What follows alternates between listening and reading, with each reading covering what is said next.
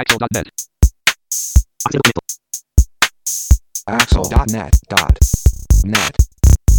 えこんにちはアクセシビリティの情報サイトアクセルがお送りするポッドキャスト号外サイトワールド2015特集です中根です辻です。はいよろしくお願いしますよろしくお願いします。はい今回は JTR さんのインタビューそうですね。はい、の模様をお送りします。JTR さん展示プリンターの、ね、専業メーカーですけれども、えー去年に引き続き、えーお話を伺っています、えー早速 JTR の岡村さんへのインタビューの模様をお聞きください。サイトワールド2015、えー JTR さんのブースにお邪魔しています、えー JTR の岡村さんにお話を伺います。よろしくお願いしよろしますくお願いいたします。えっ、と私どもは展示プリンター専業メーカーとして、えーずっとやってきてるんですが、えー去年も、えー 300X2 ということは少しお話しさせていただいたんですが、えー今回持ってきてるのは、えー ESA ソロと 600G と 300X2 これは高速プリンター。です、はい。それと昔ながらの7日も一応お持ちしております、はい。ではい。今年初めてあのお耳にするのは ESA ソロという機械。そうですよね。はい。はい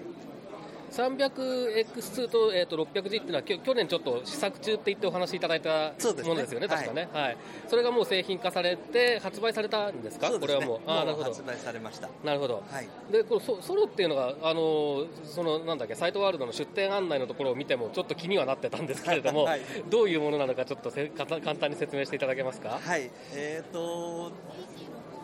どこまで、まあ、あの全部お話してしまいますと、はい、えー、10100という機械を、はい、えーレンテックというところで、あはいはい。高橋さんのところで作ってらしたんですけれども、えー高橋さんのところで部品が手に入らなくなったと。いうことで、えー岡村さんのとこだったらあの作ってる台数が違うから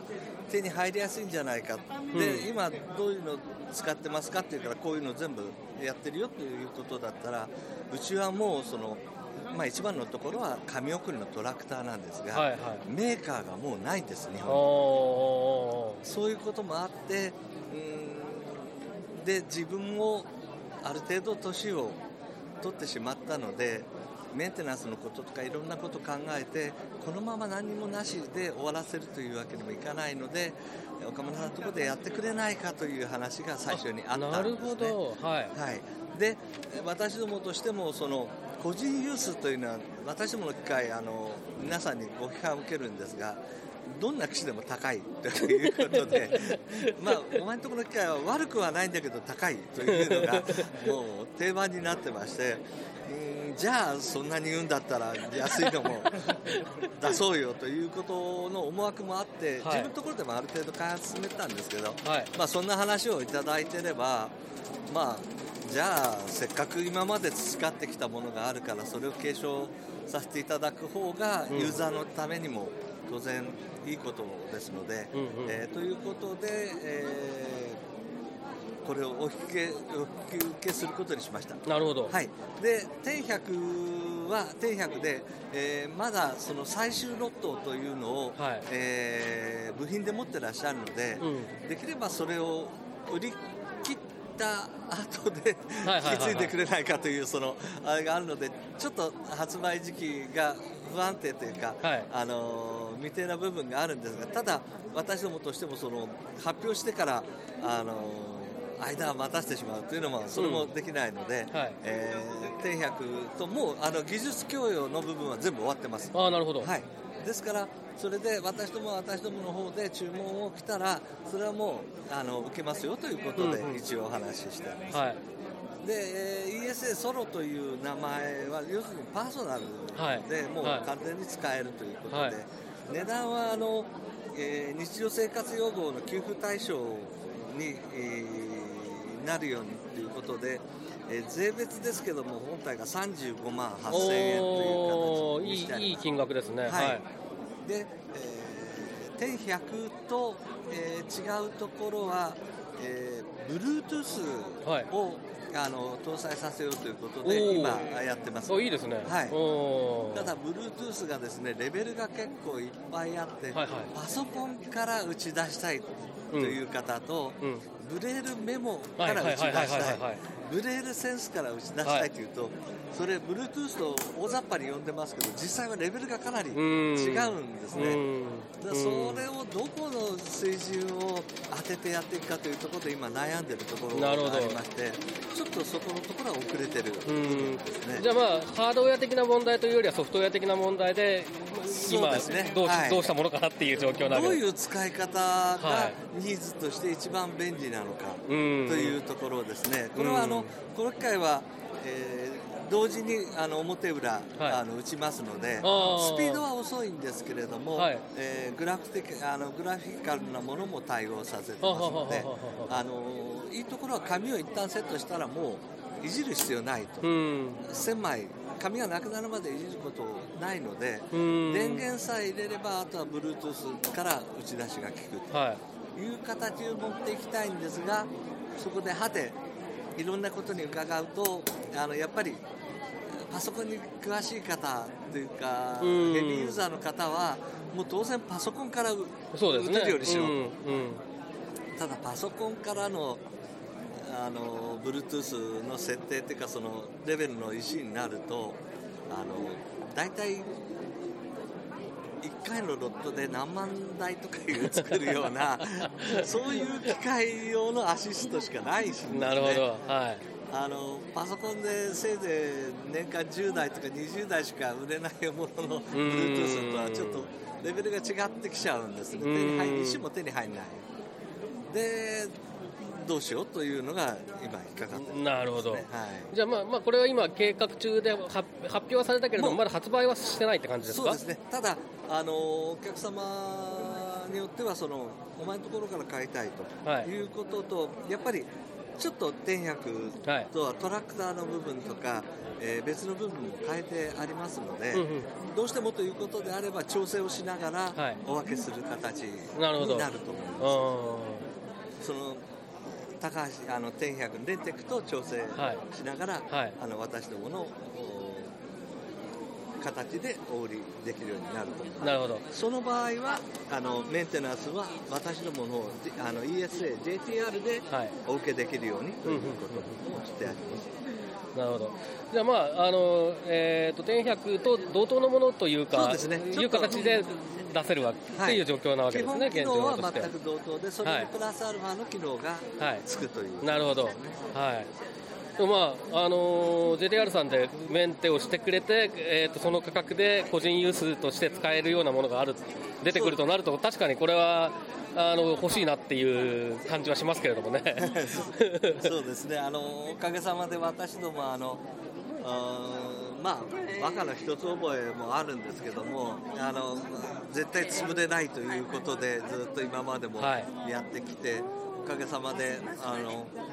まあ、次のあの代表もあの息子があの入って、もうやり始めてますので。えーまあ、続いていくということはある程度もうそうですね。目算としてはできたということですね、はいはい今あのだんだんこの世界も厳しくなって年を召された方が、はい。あの社長をやられててその人しかやってないというメメーカーが結構多いんですね。でだから展示タイプライターもこの間一つもう社長が亡くなられて廃止になったというのもありますしそういう形になっていく可能性があるので私どもとしてはもう作り続けられる体制をしていくのがあのベストなサービスだというような形で考えながらやっていってますので、うん。あのメンテナンスはあのまあ天百に関しては基本的にはレンテックが責任を持ってやりますと言ってるんですが、あの同じもので ESA ソロという形で作ってますので ESA ソロのメンテナンスは当然受けますしあるいはもし将来的に高橋さんがなかなか難しい状態になった、した時には私どもの方でそれもお受けできるようになるほどするつもりであります。はい。じゃあ心強いですよね。うん、本当にね。いや、結局、まあやっぱり長く使うものなんでね、なんだかんだ言ってもそうでねす。ね。で特に展示プリンター1回買ったらやっぱりしばらくは使えますからね。相当しばらく使ってる方も多いんじゃないかと思いますけどね、はい、ESA 特に721なんかはね、ね、去年もお話しいただきましたけど相当なロングセラーですもんね。そうですよね。はいやめたいんですけどね、721は。まあ721は確かにちょっと厳しいかもしれないですよね、もう部品とかのね、こととかも。供給がもうないんですね。はい、えー。で、えーと、新しくできたその、えー、300X2 でしたっけ、はい、とか、えーえー、っと 600G ですね、はい、こちらの方はあのもう実際に何台か、えーと、使われてる方とかも出てきてるような状況ですか、はいあの 600G は、えーえー、2台、えーまあ、あと研究用に1台、はい、うですか。で3台ほど動いてるんですけれども、えー、あのー、まあ時代がもう少し変わらないとこれは売れ始めないのかなというところがあります。あそうですか。もともとはあの教科書転訳、はい。えー、今はその教育でもインクルーシブになるということで、えー、障害者別荘のそのあれもあってどうしても普通の教科書は文字だけではなく図と写真が多い、うんうん、それにもせめて図には全部対応させたい。読める読めないはまた別として、はいはい、まずそれはきちっと同じものをあの提供してそこから勉強図に関しては勉強していくものであるし、うんうんうん、あのどうせ読めないだろうからといってなくして口頭での説明で済むわけではない、そうですね。その、はい、そういう姿勢だともう本当に読めるものも読めなくなっちゃいますからね。そういうことなんですよね、はいはいそれ用に作ったんですがなんかあんまり ここに来てあのそういう声がだんだん小さくなってきて。まあ多分その声が小さくなるというのは多分そのいざ実現しようできるっていう状況になると今度コンテンツの作るノウハウがまだそんなにないっていうのがあるんじゃないですかね、はい、だからある程度そういったものが両方が相まって上に登っていかないと、600G というのはそんなに売れるという形の機械ではないまあでもそういうふうに考える 600G に対する 600G みたいな機械に対する需要が高くなっていくような状態を作っていかないと子供たちにとってもよくないですよね。ねいいことをおっしゃいますね。うん、ところが教育現場の中で、はい、展示不要論的なものがそうなんですそっちから出てるんですね。でなんでそんなこと言うのって言ったらまず研究者の方がもう展示は対応させなくてもいいじゃないかと。特にあのこれからはあ請願者だったら iPod なり何なりああいったもので教科書を、うん、作っていくということはもう決定している事項ですから、要はそういう形でインターネットあるいはパソコンのソフト経由で音声化できちっとやってもらえればもうそれでいいじゃないかという声がそうなんですよね。恐ろしいことに。お母さんとかお父さんとか父兄の間からちょっと出てきてる。んですねだから展示をわざわざ覚えさせて学校からもらうようなその資料とかそんなものを転訳をしてとかそんなことはできないっていうご両親の方がいらっしゃいました、ね。はいはい、だからもう音声で全部できることであれば音声でやってくれれば、うん、あのそれでなくても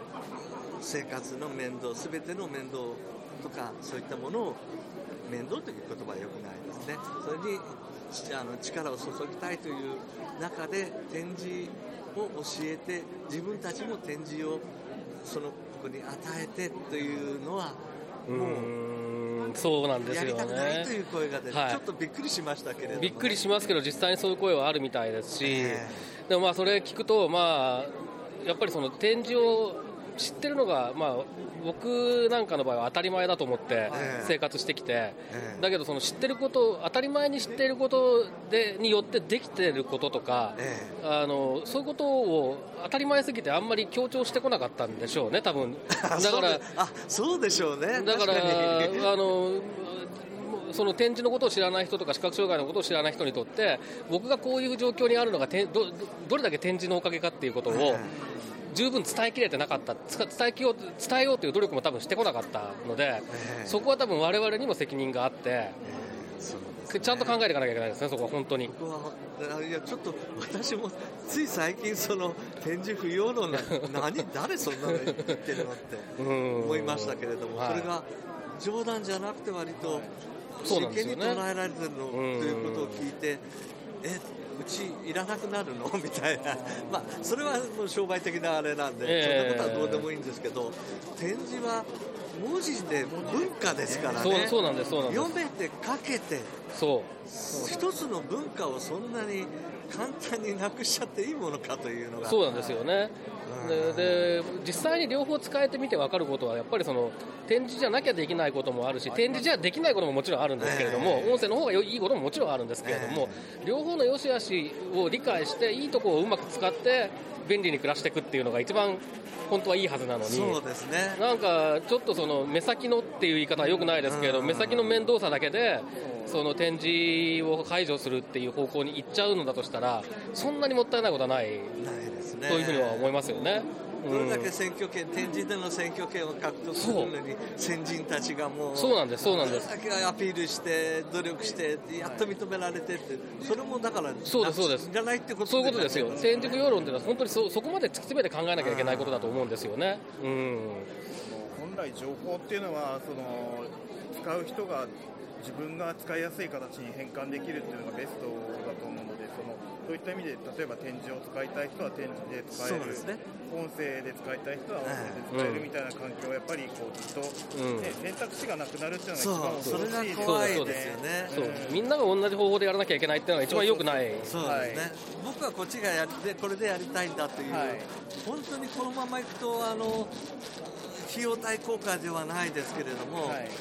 やっぱり展示に対応させるとなると教育関係もものすごい費用がかかっちゃう、はい。音声でできるんだったら何でもいけるじゃないかという発想がどうもうん。行政側にあるよううんですね。うんいや本当にそれは危険だなと思って結構やっぱり海外アメリカなんかを見てても、えその展示に対する、まあ、不要論なのかどうかわからないですが、えーそれに近いような意見っていうのはやっぱりあるみたいで。あそうなんですか、ええ。でそれもやっぱりあちらは特にそうなんですけどその中東で視覚障害になってええ。比較的元気なはい人たちがそういうことを言うんですよ。自分たちが読めないから。あーあそっか。それこそへ兵隊さんっていうかそのそうですね。退役軍人の人と、ううん。とかもいますから、ええでそういう、だから結構日本よりもそういう、実は当事者の中での声が大きいんじゃないかっていうし不安があってですね。怖いですね。怖いです、本当に怖くて、それでやっぱりそれはアメリカの、まあ、展示でちゃんと教育を受けてきた人たちなんかは、すごく心配してるようようですね。うんやっぱりちょっとそれもそれは本当に人事じゃないなというふうに常々思ってます。うんだから本当にこの 600G という機械が売れるような世の中にに住んでってもらえるそうですと、ね少し安心なところがあるんですけそうれどもですね。ね。でもあとそれこそそのパーソナルユースのものもね、ええあのなあった方がそれは便利だよねって思うような、まあ特に先天の視覚障害者なんかだったらそういう人がもっと増えた増えてか増えておかしくないと僕は思ってるんですが、えまあ実際僕もあの買えるもんなら買いたいと思って いや展示プリンター本当1台あると便利だなっていつも思ってるんで、そうですね、はい、あの大量に打たなくても、本当に紙で持って、例えば講演会なんか、よくやられる先生なんか、斜め読みができるので時間がもうないから、ここら辺は飛ばして、あこここのところをじゃあ先にやろうとか、はい。そういうのはピンディスプレイでは無理ですから、ね、無理です無理です、はい。そうなんです。そう。段落の最初の3行だけ読んで次飛ばすみたいなのとか、なんかちょっと拾って読むっていうのが本当にやっぱり紙じゃなきゃできないんですよね。うんまあでもそういうことは本当に、まあ、今のお話を伺って改めてもっと自分使ってる当事者がどんどん声を出していかないとあ本当にまずいことになるなと思いますね。いします、はい。私どもが行政に行ってもあんたら商売でしょとうんいう、そういう捉え方でしかしてくれないはい。まあ、本当にそうそういう意味では、ただ、まあ、ユーザーだけでやるっつってもなかなか難しい部分もあるので、そうぜひ一緒にいろいろやらせていただけるといいなというふうに思います。来るといいですね、本当に。はいはいはい、えーっと、と、なんか、最後の方、展示の話になっちゃう。おも、面白い、面白いから、いいんです、いいんです、お面白いので、このまま流しますけれども。あの、何か、あの、他に説明し忘れたこととか、あの、何か付け足したいこととか、ございますか？えーといやあのあの私どもはどこまで行っても実直にペンチプリンターをはい作り続けるということだけですね結構お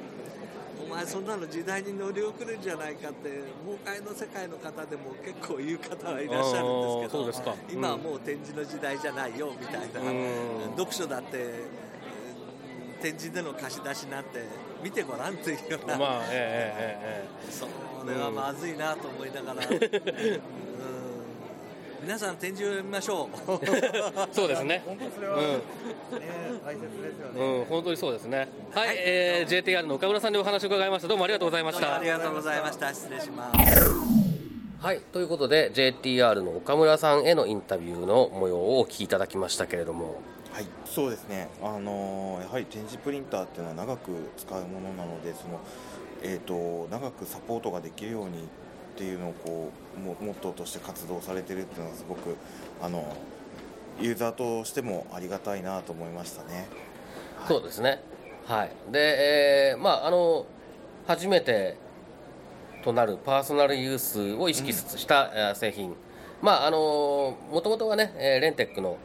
ものだということですけれども、はいえーこちらも今後出てくるということで、えー楽しみだなと。まあ Bluetooth も使えるっていうことでね。そうですね、えーちょっと Bluetooth 使える展示プリンターって、もしかしたら初めてじゃないですかね。ああどうなんですかね、最近の動向、ちょっと僕、その辺追いかけてないので、うん。はっきりとしたことは分からないですけれども、はい。まあ、便利なのは間違いないですよそうね。ですね。はい。えーでまあ、ちょっとそこが大変だっていうお話もありましたけれどもね、はいはい。はい。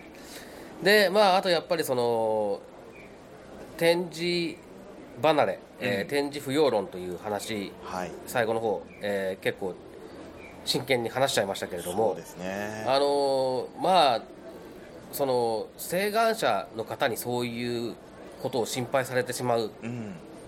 状況っていうのは、まあ、あのインタビューの中でも言いましたけれども僕ら展示で育ってきた展示で教育を受けた、えーユーザーが十分に展示の良さっていうものを発信できてこな来なかったっていうことなんだろうなと。でそれそを請願者に指摘されてというか請願者が心配してるっていう状態を見て初めてそれに気づくっていうのはちょっと情けない話だなというふうに個人的には大いに反省しましたね。確かにそうですね。はい。うん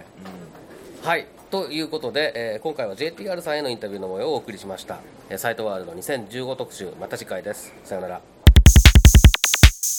このポッドキャストへの皆さんからのご意見ご感想を Twitter、Facebook、サイト上のコメント欄そしてメールで受け付けています。メールアドレスは feedback.axel.net feedback.axel.net です。なおいただいたコメントなどをポッドキャストの中でご紹介する場合があります。それではまた次回。